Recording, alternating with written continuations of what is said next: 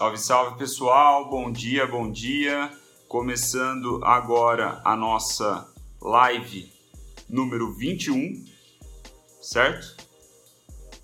Ai caramba, como que eu tiro isso?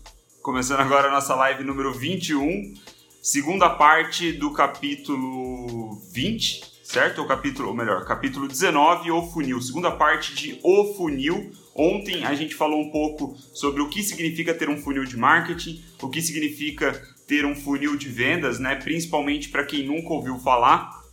Mas hoje vamos continuar, vamos, vamos progredir nesse assunto, vamos ver como que a gente pode deixar o nosso marketing um pouco mais robusto com esse conceito do funil de vendas nessa segunda parte, certo? Então, o que eu aprendi nessa nessa parte do capítulo é o seguinte, que o lifetime value, né, o valor vitalício do cliente e o custo de aquisição do cliente são as duas variáveis mais importantes para você criar um funil lucrativo, beleza? Então, para entrar nessa parte, nessa segunda parte do capítulo O Funil do This is Marketing, a gente precisa trazer um conceito que a gente falou algumas lives anteriores, que era o marketing direto versus o marketing de marca, né? O brand marketing. Então, por que, que o SES fala sobre isso? Né? Por que, que ele traz de novo esses conceitos? Porque enquanto o marketing de marca, né, o brand marketing, como a gente viu em algumas lives anteriores,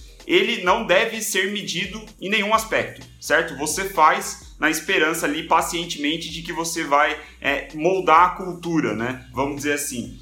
Já o marketing direto é aquele que a gente deve medir em todos os pontos, né? Ele deve medir de cabo a rabo, né? Todas as interações, os pontos de contato com o seu cliente deve ser medido de alguma forma. A gente viu ontem como, né, uma introdução de como a gente pode medir isso no conceito do funil, mas é, o marketing direto, então, ele entra justamente, encaixa perfeitamente no conceito do funil, porque o funil, segundo o SES, ele deve ser aplicado, você deve olhar para suas operações como um funil se você conseguir medir ele inteiro, desde os primeiros contatos com o seu cliente até o, os últimos contatos contínuos, vamos dizer assim, né?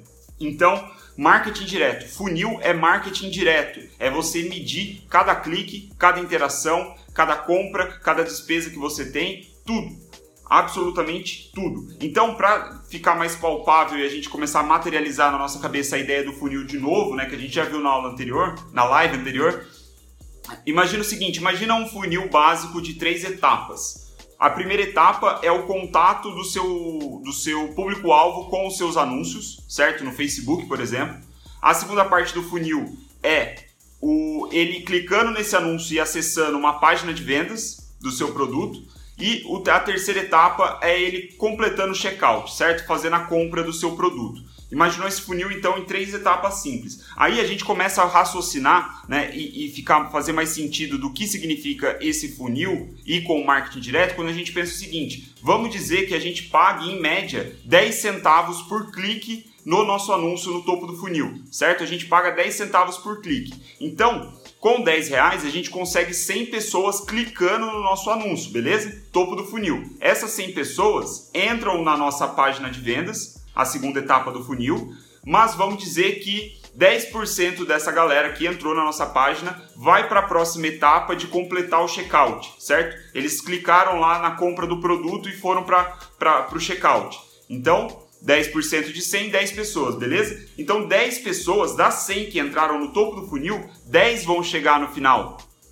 Vão chegar na página de, na, na página de checkout. E vamos dizer que dessas 10, 50%, 5 pessoas compraram de fato o produto. Então elas completaram, foram 5 pessoas apenas que completaram 100% do funil, chegando ali no final, pagando, vamos dizer aí, 5 reais certo? Então, tendo cinco pessoas gerando uma receita de cinco reais cada uma, a gente tem 25 reais. Sendo nesse exemplo aí, né, né, nessa hipótese que a gente está trabalhando, a gente gastou 10 reais no topo do funil para converter em 25 reais em venda, certo? Cada cliente deu 5. Então a gente fala lá, porra, já lucrativo, né? Então essa é a ideia do marketing direto. É você conseguir ter uma previsibilidade de cada etapa do funil, né? Claro que de uma maneira bem simples, né? No funil bem simples, mas é ter essa previsibilidade em todas as etapas a ponto da gente olhar para o final e falar, pô, tá me dando lucro, né? Eu tô colocando 10, tá me voltando 25, tô colocando 15 no bolso, nessa conta aqui básica de padaria, só para a gente exercitar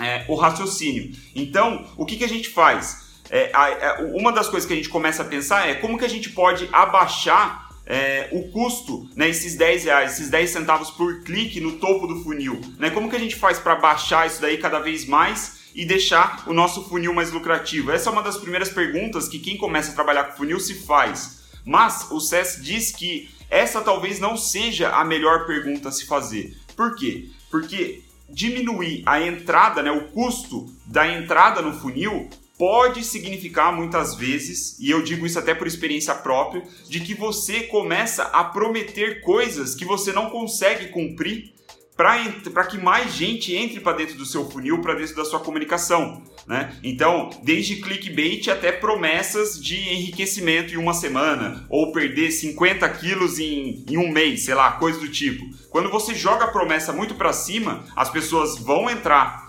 é, com mais facilidade no seu funil, sua, o seu desempenho com os anúncios ou com a sua mensagem vai ser melhor, mas aí vai entrar o ponto que a gente viu também em uma das lives anteriores, da questão de atenção e confiança.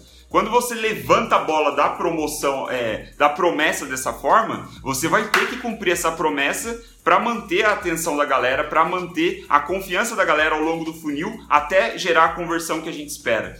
Então, em cima dessa reflexão, às vezes não faz sentido a gente mexer no topo, faz sentido a gente mexer no fundo do funil. E o que, que significa isso? Vem aí então o conceito do lifetime value, né? O valor vitalício do cliente ao longo do tempo.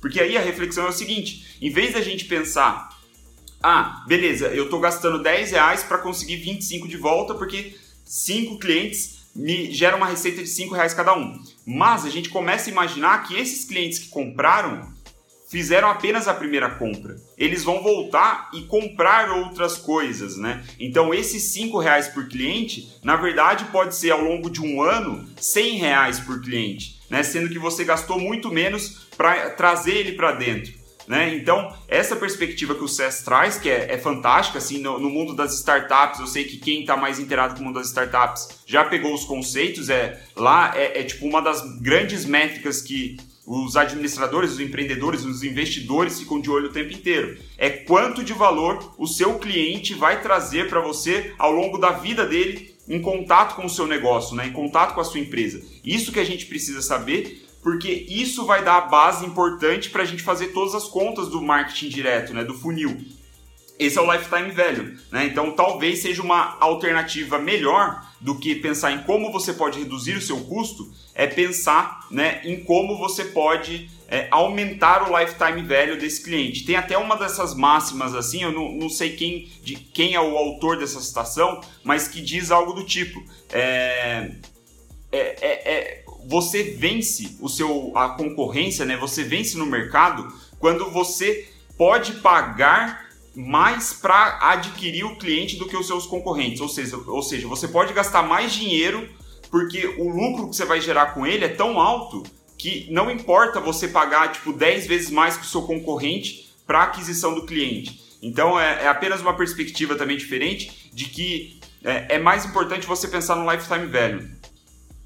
Exatamente, aí a, a, a Raquel falou, a renda recorrente é muito é, buscada pelas startups justamente por isso né, para aumentar esse valor vitalício. Então, isso tudo nos leva. É, eu falei do lifetime velho, mas tem também o custo de aquisição de cliente, né, que é o famoso CAC, né, CAC. Então, o CAC é a outra parte da fórmula, né, porque o, o todo o, o, a perspectiva de funil e marketing direto, elas são movidas aí basicamente pelo lifetime value e o custo de aquisição do cliente, né? Valor vitalício com o custo de aquisição do cliente. Então você vai fazer uma conta para ver se está vindo dinheiro para o seu bolso, certo?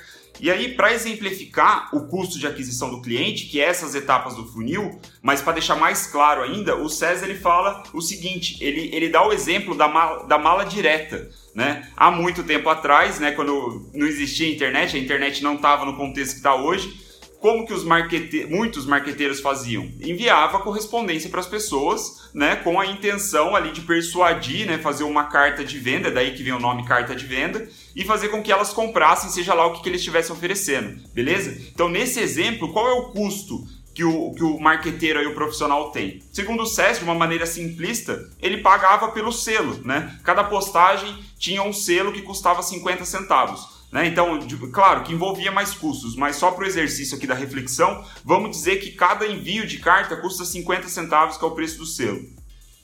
Então, ele sabia, né, a partir do momento que você vai trabalhando isso, o SES diz que eles sabiam, né, tá, na verdade ele está supondo que para cada mil cartas enviadas, mil correspondências enviadas, você tem uma ordem de, um, um pedido, né, você tem uma ordem de compra, né, mil Cada mil enviadas você tem um pedido. Então aí a gente já começa a perceber qual que é a ideia dessa conta do funil, né, da, da do marketing direto. Se cada selo, cada carta enviada, ela custa 50 centavos, então a gente gasta 500 reais para enviar mil, certo? Então, essa ordem, esse pedido que a gente recebe a cada mil, né, de um interessado de compra, ele precisa ser muito maior né, preferencialmente muito maior do que os 500 reais. Então vamos dizer, é, ele até cita o exemplo, né, se o pedido for um pedido de 700 reais, você já vai ter aí 200 reais de lucro, né, vamos dizer. E pô, o que, que você faz com isso? Quando você encontra um funil desse, você começa a enviar carta a rodo, né? Porque você sabe, a cada 500 que você põe, volta 700, 200 entra no seu bolso então. Então, quando você encontra um funil desse tipo, né? E aí o exemplo é da mala direta, mas funciona da mesma maneira para a nossa realidade hoje em dia, quando a gente vai comprar anúncios no Facebook, no Instagram, seja lá onde for, a perspectiva funciona, sabe? Tipo, é isso que a gente quer encontrar, é algo lucrativo, né? É algo que simples assim a gente coloca 500 e volta 700, coloca 100 e volta 300, alguma coisa do tipo. Então, só que você só vai conseguir essa perspectiva real, né, próxima da realidade, quando você mede cada etapa do seu funil, cada despesa que você tem, né, o lifetime value do seu cliente, né, porque você não pode, não, não deve considerar apenas a primeira compra que ele faz de você, mas a, todas as compras que ele faz ao longo de um tempo. E isso nos leva então para a reflexão que né, a conclusão aí já que o SES fala, se você não consegue medir todas essas etapas, né, um marketing direto de verdade, você não deveria comprar anúncio. Porque você nunca vai saber se o que você está fazendo está dando lucro real, né? Ou melhor, vai ser mais difícil você perceber isso. Então, a sugestão dele é você consertar o seu funil, saber a conversão de cada etapa, né, das pessoas que é, é, são alcançadas pela sua mensagem, quantas delas se inscrevem de repente para saber mais, né? Dá o contato dela, o contato dela por e-mail para você, quantos desses viram cliente e assim sucessivamente. Ele até diz, né? Que consertar o funil nessa perspectiva, né, e otimizando ele, antes de comprar anúncio, significa a, é, uma otimização a ponto de que os seus clientes tragam mais clientes, né? Que é aquela visão que a gente falou do funil na live anterior, né? Que é, é de desconhecido para amigo, para cliente, para cliente é, evangelista, né? Um cliente que traz mais clientes. Isso é o ideal, né? Porque aí o seu custo de aquisição vai reduzir aos montes, né? Vai reduzir muito, porque é, é, é os seus clientes trabalhando para você de graça, né? Vamos dizer assim, certo? Então essa é a segunda parte do capítulo O Funil, um capítulo, puta, fudido, cheio de grandes ideias, cheio de pérola. Eu tô dividindo em várias partes esse capítulo, porque eu acho que se eu fizesse uma live de 15, 10 minutos, eu deixaria muito de lado e eu imagino que isso pode ser muito valioso para quem está acompanhando a live, né? Principalmente da maneira como o César apresenta essas coisas. Então, para finalizar, aquela citação básica é, de, de que fecha as ideias da live e vai, eu acho que pode fazer mais sentido também para o que a gente acabou de dizer. Então, abre aspas. A verdade sobre o funil. Dois pontos. Não vai ser uma fonte mágica de resultados. Eu espero que sim, mas é bem improvável. Embora haja muitas pessoas felizes em vender um milagre, um fluxo de renda passivo, esses funis mágicos são raros. Isso porque o lifetime value, né, o valor vitalício de um novo cliente, raramente excede o custo de executar os anúncios necessários para obter um novo cliente. Então você precisa ter um funil muito redondinho, muito otimizado para que isso vá e, e, funcione de primeira, né? Assim, vamos dizer, você precisa trabalhar ele várias vezes, ajeitar toda a sua mensagem, a sua comunicação para que ele rode de uma maneira lucrativa. Então, se você quiser construir um funil lucrativo, em primeiro lugar, não fique acreditando em qualquer promessa, principalmente essas que a gente vê na internet, onde as pessoas prometem riquezas, né? Funis mágicos aí que vão trazer renda passiva, onde você pode relaxar na praia, ficar tranquilão lá e a sua conta só vai engordando. Tome muito cuidado com esse tipo de promessa. E a, o segundo ponto, né, para ter um, um funil lucrativo, é você identificar o valor vitalício do seu cliente ao longo do tempo e o custo de aquisição desse cliente. E aí, é claro, vale você pesquisar é, para essas contas, né, para esses cálculos e ver como isso pode fazer sentido para o seu negócio, para o seu projeto, para a sua iniciativa. Beleza? Muito bom esse capítulo, tô gostando pra caramba. É o maior capítulo até agora, por isso que eu tô dividindo em partes. Amanhã a gente vai ver a terceira parte dele. E, pô, espero que esteja fazendo sentido, espero que vocês tenham curtido. Tem gente que tem assistido ao longo do dia, não exatamente ao vivo. Fico muito feliz com o feedback que eu tenho recebido. Se você curtiu a live aí puder é, deixar um emoji aí, deixar uma curtida. Eu vi que o Eric tá curtindo também, o Thiago também, Ana Raquel comentando. E Toshi também sempre presente. Pô, galera, brigadão mesmo. Isso ajuda a, a live se espalhar organicamente, que é a minha forma de validar, né? Tô usando a teoria é, na prática aqui com a live, né? Tô, o que eu tô lendo no livro, tô tentando executar na live. Então essa é a forma de validar aí o, o, é, o, o, conteúdo, né? Tá, se ele tá fazendo sentido.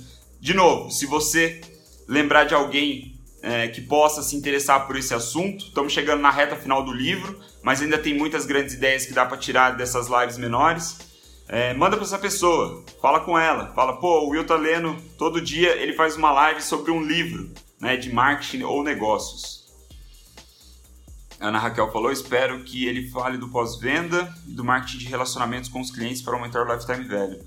É, eu, eu não sei se ele vai falar isso, eu não li ainda o capítulo inteiro, confesso, e, bom, vamos ver. Estamos chegando na reta final, tem poucos capítulos. Aguardem pelos próximos livros, vão ser do caralho. Valeu, Tiagão. Valeu, Itoshi, pessoal que entrou aí. Muito obrigado pela atenção, galera. Vamos ficando nessa. Amanhã a gente volta às 9 h 03 da manhã, no horário normal. E é isso. Valeu, galera. Abraço.